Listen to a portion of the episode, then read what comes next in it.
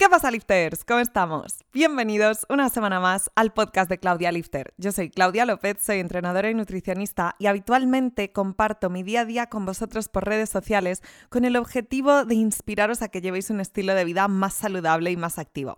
Pero creé este podcast para así poder transmitiros todo lo que sé sobre entrenamiento, nutrición, cardio, motivación, descanso, en fin, todo lo que necesitas saber para conseguir tu mejor versión.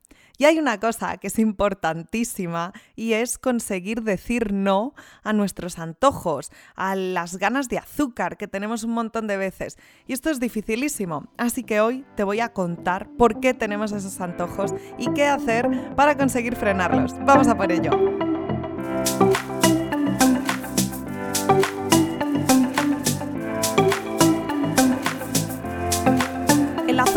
Tiene un impacto tanto en nuestro cuerpo como en nuestro cerebro por dos vías. Una es eh, la del sabor. Todos cuando ingerimos azúcar la saboreamos en nuestra boca y nos gusta. A la mayoría de las personas les gusta más el sabor dulce que otros sabores.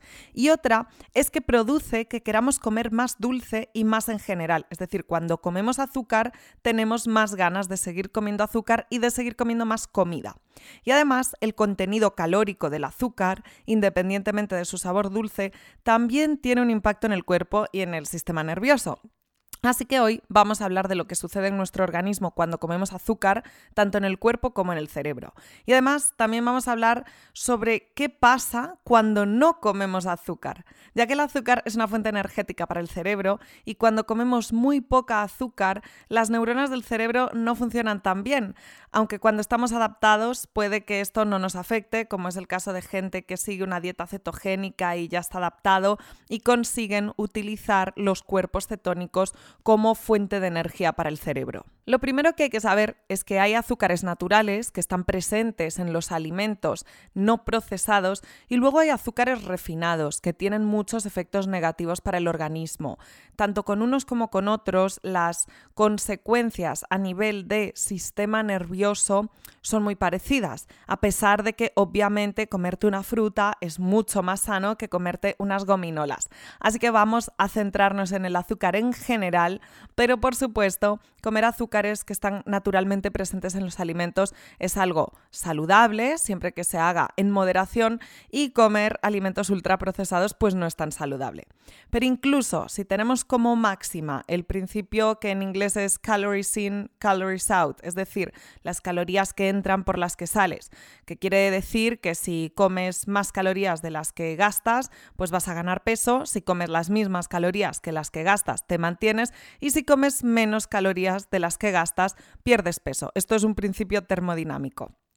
Incluso teniendo eso como máxima, eh, el azúcar tiene un impacto en el funcionamiento del cerebro, por el cual tenemos antojo de comer más azúcar. Es decir, aunque tú ya hayas comido suficientes calorías para mantenerte en tu peso y de esa forma no deberías tener hambre, si estás comiendo azúcar, especialmente fructosa, luego os hablaré de ello, es muy común tener hambre. Y además el azúcar también afecta a la habilidad o capacidad que tenemos de concentración, al estado de alerta y a la sensación de felicidad o, por lo contrario, de depresión. Así que primero vamos a hablar sobre qué pasa cuando comemos y cómo es la respuesta hormonal, ya que todos tenemos una hormona que se llama grelina y que se incrementa a medida que van pasando las horas desde que comemos. Es decir, tú comes y la grelina baja. Y a medida que va pasando el tiempo, la grelina va incrementándose, incrementándose, hasta que hace que sintamos hambre y esto haga que volvamos a comer. Y cuando comemos nos sube el azúcar en sangre. Y si tenemos el azúcar en sangre muy alto, el cerebro no funciona demasiado bien. Pero la insulina, que se segrega en el páncreas, regula el azúcar en sangre. Por eso cuando comemos sube el azúcar, pero se segrega insulina, se regula y además baja la grelina y ya dejamos de sentir hambre. Así que siempre que no seas diabético, si tomas mucho azúcar, pues simplemente vas a segregar más insulina y no vas a producir, no vas a tener ningún daño. Pero si eres diabético y tomas mucho azúcar y no se segrega insulina y no te la inyectas, se pueden producir daños irreversibles y peligrosos, ya que tener niveles muy altos de azúcar en sangre es tóxico. Pero bueno, eh, por eso las personas diabéticas se inyectan insulina cuando comen, especialmente cuando comen comidas que suben mucho el azúcar en sangre y ya está.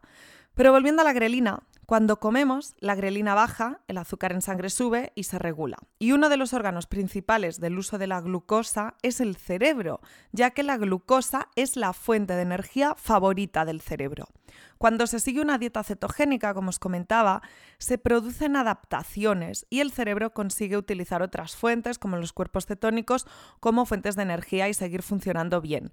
Entonces, cuando tú comienzas a seguir una dieta cetogénica, es decir, una dieta sin carbohidratos o muy, muy, muy bajita en carbohidratos, las dos primeras semanas lo pasas un poco mal, tienes algunos efectos secundarios, te cuesta concentrarte, te puedes marear, eh, se produce lo que se llama keto flu, que es como la gripe cetogénica, no te encuentras muy bien, pero a medida que pasan un par de semanas y te adaptas, y ya consigues utilizar de forma más eficiente los cuerpos cetónicos como fuente de energía, pues ya vuelves a funcionar bien.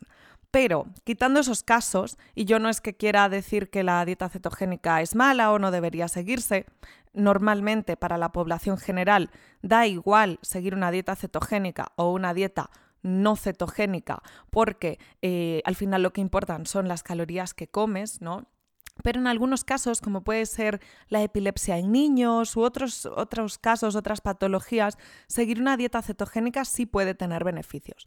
Pero centrándonos en lo que es pues, eh, la población general sin patologías, la pérdida de grasa o ganancia de masa muscular, la dieta cetogénica no es superior a otras dietas y habitualmente comiendo carbohidratos vamos a funcionar mejor y sobre todo vamos a tener más rendimiento deportivo. Así que quitando esos casos en los que una persona está adaptada a no comer carbohidratos, por norma general, el cerebro es una máquina de consumo de glucosa, todo el sistema nervioso es una máquina de consumo de glucosa y cuando estamos bien alimentados con glucosa, eh, eh, la glucosa es el azúcar, en el cerebro tenemos un mayor rendimiento cognitivo, pero es que a nivel muscular también tenemos un mayor rendimiento físico.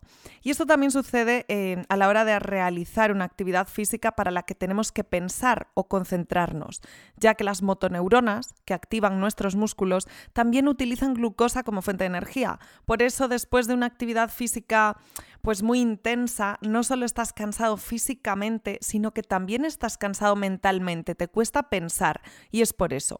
Yo sé que esto es mucha ciencia, muchos datos, pero me parece muy importante explicarlo para poder entender qué es lo que sucede en nuestro organismo, porque muchas veces necesito azúcar, es que sin azúcar no puedo pensar o es que sin azúcar no puedo vivir y es una necesidad pero es por las señales hormonales que suceden en nuestro organismo, las señales neuronales que suceden en nuestro cuerpo y por eso sentimos tal necesidad. Dentro de los carbohidratos, eh, yo estoy hablando de glucosa, pero el azúcar de la fruta es la fructosa. Y la fructosa, que en la fruta se encuentra naturalmente, pero también se encuentra en muchos ultraprocesados como jarabe de fructosa o jarabe de maíz alto en fructosa, es mucho peor. Y con esto no me malentendáis, no digo que sea malo comer fruta. Eh, de hecho, la fruta que más fructosa tiene creo que es el mango, con un 10% de fructosa. Sin embargo, el jarabe de maíz alto en fructosa tiene un 50% de fructosa. O sea que no pasa nada por comer fruta. Eh, la fruta es maravillosa, tiene un montón de micronutrientes, pero la fructosa en altas cantidades es peor que la glucosa porque antes os decía que al comer la grelina baja y dejamos de tener hambre, entonces paramos de comer, nos sentimos saciados, sin embargo, cuando comemos mucha fructosa, se segrega todavía más grelina, porque la fructosa frena eh, los mecanismos que hacen que se frene la producción de grelina. Entonces se segrega más grelina y esto hace que nos apetezca comer más y más. Y por esto en muchos alimentos que son salados, que no son alimentos dulces, se esconden azúcares porque hacen que nos apetezca seguir comiendo más y más de ese alimento. Esto es muy común y con el sabor salado lo enmascaran, pero hay azúcares ahí escondidos en muchos ultraprocesados. Y volviendo a la glucosa, el sabor dulce en general, cualquier cosa que ingerimos, ya sea sólida o líquida, también nos hace segregar dopamina. La dopamina hace que nos sintamos mejor, hace que nos sintamos felices, alegres, así que muchas veces queremos comer dulce porque queremos sentirnos felices. Pensamos que necesitamos azúcar porque quizá no estamos muy bien en ese momento, por estrés, por tristeza, por lo que sea, y buscamos esa sensación de felicidad. Es muy típico esto de después de una ruptura ver comer helado eh, o después de un mal momento necesitar dulce, pero tiene esa explicación. Y por ejemplo, si te gusta el chocolate y te tomas una onza despacito, la saboreas, vas ahí notando su sabor dulce, eso te gusta mucho y sientes esa dopamina y sientes esa felicidad. Pero una vez te la tragas, el hecho de que quieras más ya es un tema neuronal de la secreción de dopamina, porque cuando la dopamina vuelve a bajar, tu cerebro quiere que vuelva a subir. Y entonces el centro donde se produce el placer, que también es el centro donde se produce el dolor, Em, hace que quieras comer más. Pero cuando tomas la segunda onza ya no se segrega tanta cantidad de dopamina. Y lo mismo con la tercera y con la cuarta. Por eso sigues comiendo más y más esperando ese primer impulso de dopamina que notaste con la primera onza que no vuelves a conseguir. Esto es un poco como una droga, ¿eh? Y de hecho, cuanto más tiempo pasa desde que no comes tu comida favorita y tienes más antojo y te apetece más y llevas ya tres semanas sin ella, más placer vas a sentir todavía cuando la pruebes, porque se segregará más dopamina por haber pasado más tiempo desde la última vez que la tomaste. Y si tenemos la fuerza de voluntad y el autocontrol de no comer dulce, sentimos que necesitamos reemplazar ese vacío de otras formas. Y por eso eh, hacer ejercicio es bastante adictivo, porque también segrega dopamina. Entonces, cuando eh, vas a una clase de spinning, que por cierto, ahora os cuento, voy a terminar el episodio con mis favoritos del mes de mayo, pero os adelanto que he probado el spinning. Cuando sales eufórico del esfuerzo que has hecho, igual que cuando acabas de correr o cuando haces un nuevo récord personal en un levantamiento o todas estas cosas que tienen que ver con el ejercicio que nos producen una sensación de felicidad muy grande, es porque entre otras cosas se segrega dopamina y pasa lo mismo con el sexo y por eso son cosas que nos gustan y nos gusta repetir igual que el comer chocolate o comer dulce en general. Y esa secreción de, de dopamina es algo consciente. Uno sabe que quiere comer, uno sabe que quiere dulce, uno sabe que quiere hacer ejercicio, uno sabe que quiere tener sexo. Son decisiones conscientes porque tú sabes, incluso si no sabes lo que es la dopamina, tú sabes que esas cosas te van a hacer sentir bien. Pero también hay una forma subconsciente en la que el cuerpo quiere azúcar y esto es a nivel digestivo y esto es súper curioso. Sabemos que si damos la opción de beber agua o de beber una bebida azucarada, todos los mamíferos prefieren la bebida azucarada de forma consciente, es decir, mm, la bebida que te guste, una limonada, una Coca-Cola, un lo que sea, todo el mundo prefiere, le sabe mejor una bebida azucarada. Pero hay estudios, eh, tanto con ratones a los que le quitan los receptores de dulce, como en humanos a los que les duermen las zonas de la boca que eh, notan el dulce, que tienen esos receptores. Hay estudios en los que se les da agua y se les da una bebida azucarada que se ven igual y ambas les saben igual porque no pueden sentir ese dulzor. Entonces les dan una, les dan otra, las beben, les saben igual, no notan nada y pasados 15 minutos tienen que elegir qué quieren volver a beber. Y todos, todos, todos, absolutamente todos eligen la bebida azucarada, sin saber que es azucarada, porque no lo están sintiendo. Y esto es, bueno, se llama en inglés el post-ingestive effect. Y es algo subconsciente, totalmente subconsciente, y se produce porque tenemos neuronas en nuestro sistema digestivo, tanto a nivel estomacal como a nivel intestinal, que registran esa presencia de alimentos dulces, porque incrementan la glucosa en sangre. Entonces tú si tomas agua y no tiene calorías, no se incrementa la glucosa en sangre. Pero si tomas una bebida azucarada que sí tiene azúcares, tiene calorías, se incrementa la glucosa en sangre y estas eh, neuronas que tenemos en el sistema digestivo lo registran envían señales eléctricas a nuestro cerebro, esto es por el nervio vago, y también hace que se segregue todavía más dopamina. Entonces, sin saberlo, sin saber qué bebida es qué, queremos la azucarada porque nos hace sentir mejor, incluso si no nos sabe a dulce. Por eso os digo que va por dos vías, no solo la de el gusto, el paladar, el sabor, sino también la secreción de dopamina simplemente eh, porque sube el azúcar en sangre. Y esto a mí me parece súper curioso.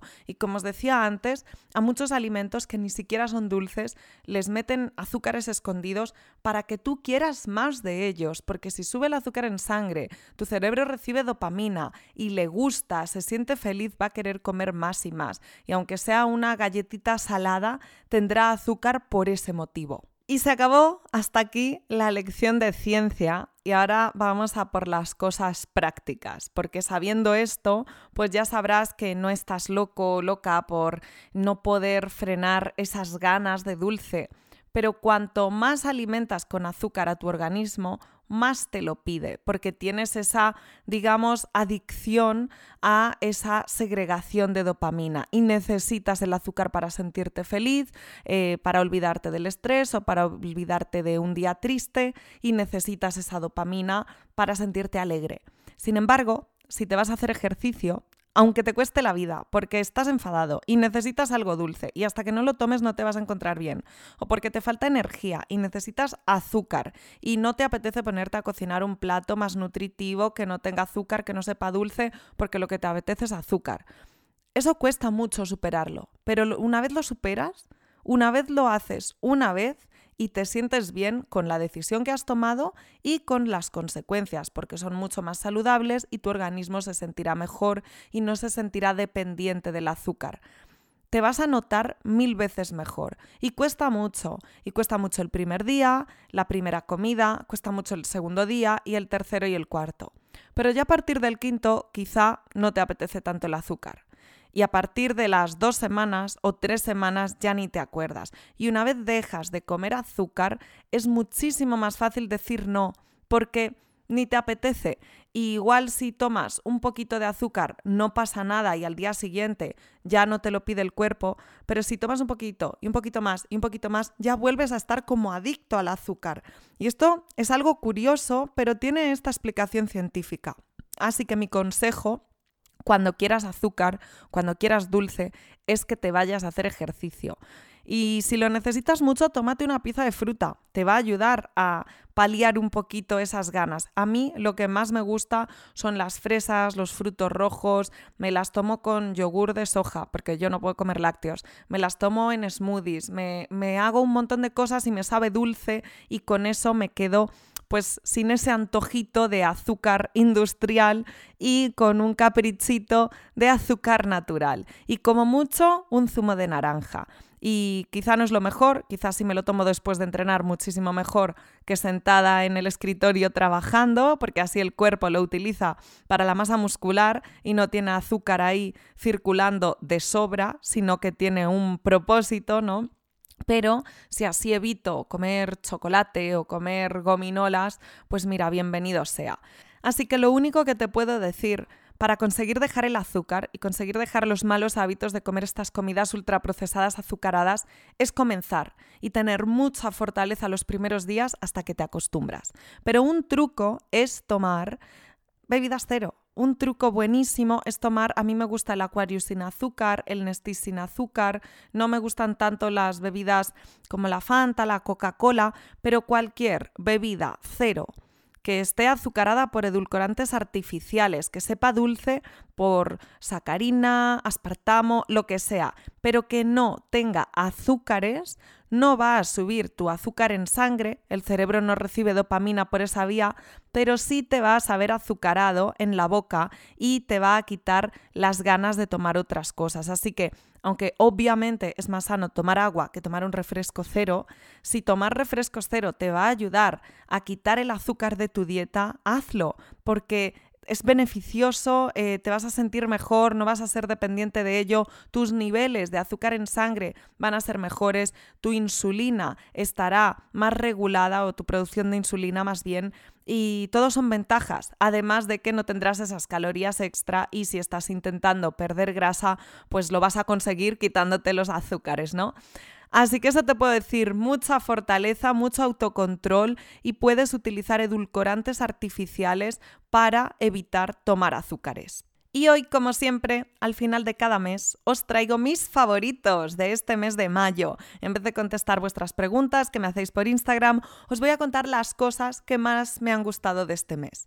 Y quiero empezar por una experiencia, porque ya sabéis, si me escucháis siempre, que mi deporte favorito de ver es la Fórmula 1 y he tenido la suerte de poder asistir al Gran Premio de España en Barcelona de la mano de Alpine y ha sido una experiencia brutal. Es mi primera vez viendo Fórmula 1 en directo, eh, lo viví como una niña, aunque me fastidió un poco, había tanta, tanta, tanta gente que la red estaba colapsada. Entonces yo la verdad estaba en una buena tribuna desde la que veía la primera curva tras terminar la recta y otra curva más. Entonces tenía la suerte de poder ver como dos trocitos de la carrera, pero... Eh, más allá de eso, había que estar muy atento para enterarte de la clasificación, porque ya después de las primeras paradas los pilotos perdían su orden y ya eh, unas cuantas vueltas entre la carrera no sabías quién había parado y quién no. No podías utilizar internet para ver la clasificación en tiempo real porque no funcionaba la red de tanta gente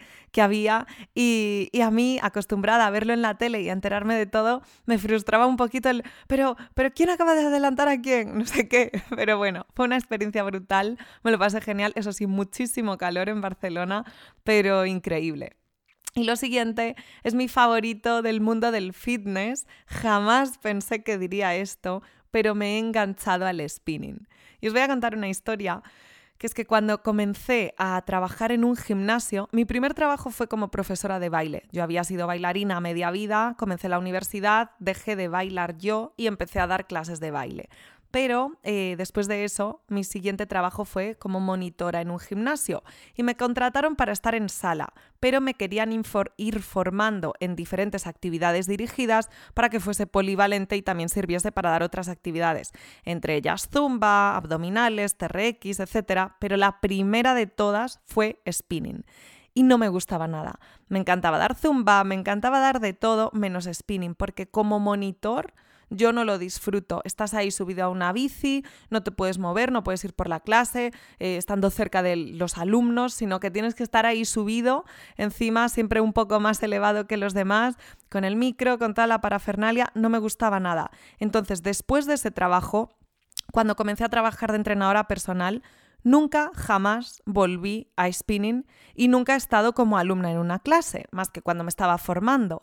Sin embargo, eh, he probado el spinning en las últimas semanas y me encanta para hacer cardio. Súper intenso, divertido, eh, se te pasa el tiempo volando. Haces 45 minutos de cardio a una intensidad brutal que no haría si estuviese haciéndolo yo sola en cualquier otra máquina de cardio y se te pasa rápido y te lo pasas bien.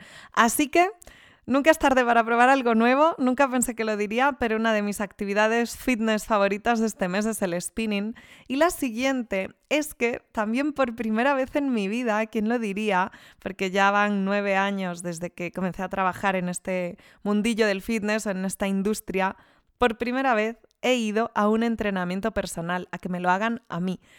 Y la verdad es que, bueno, yo soy una persona humilde, no tengo demasiado ego, me puedo dejar guiar por alguien, soy lo que se dice en inglés coachable, pero eh, pues se me hizo súper raro, ¿no? Porque cada uno tiene su manera de hacer las cosas y hacerlas tan diferentes, eh, pues es raro, choca, pero aprendí mucho, eh, vi puntos débiles de mí misma que quizá en otras ocasiones no les presto tanta atención el entrenador personal que estuvo dándome la sesión también era fisioterapeuta, entonces eh, pues ahí también me hizo ver cositas y muy contenta, muy contenta con, esa nueva experiencia.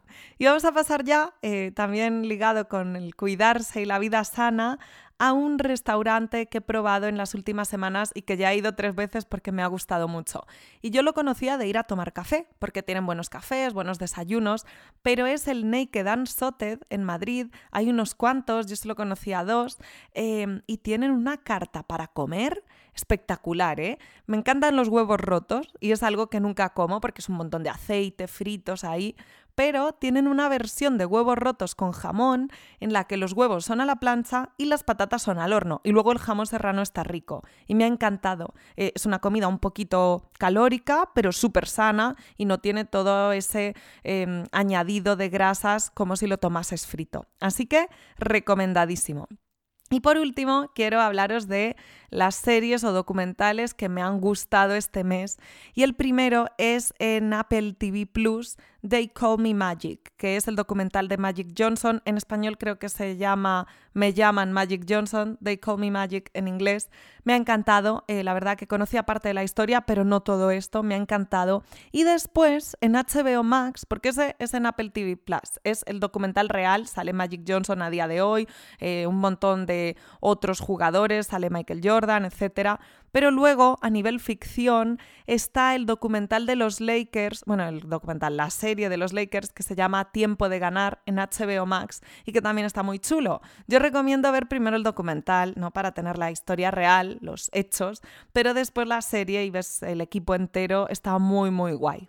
Y esto es todo por hoy. Eh, espero que os haya servido el truquillo para los antojos. Espero que comprendáis más cómo funciona esto del azúcar y la glucosa en nuestro organismo.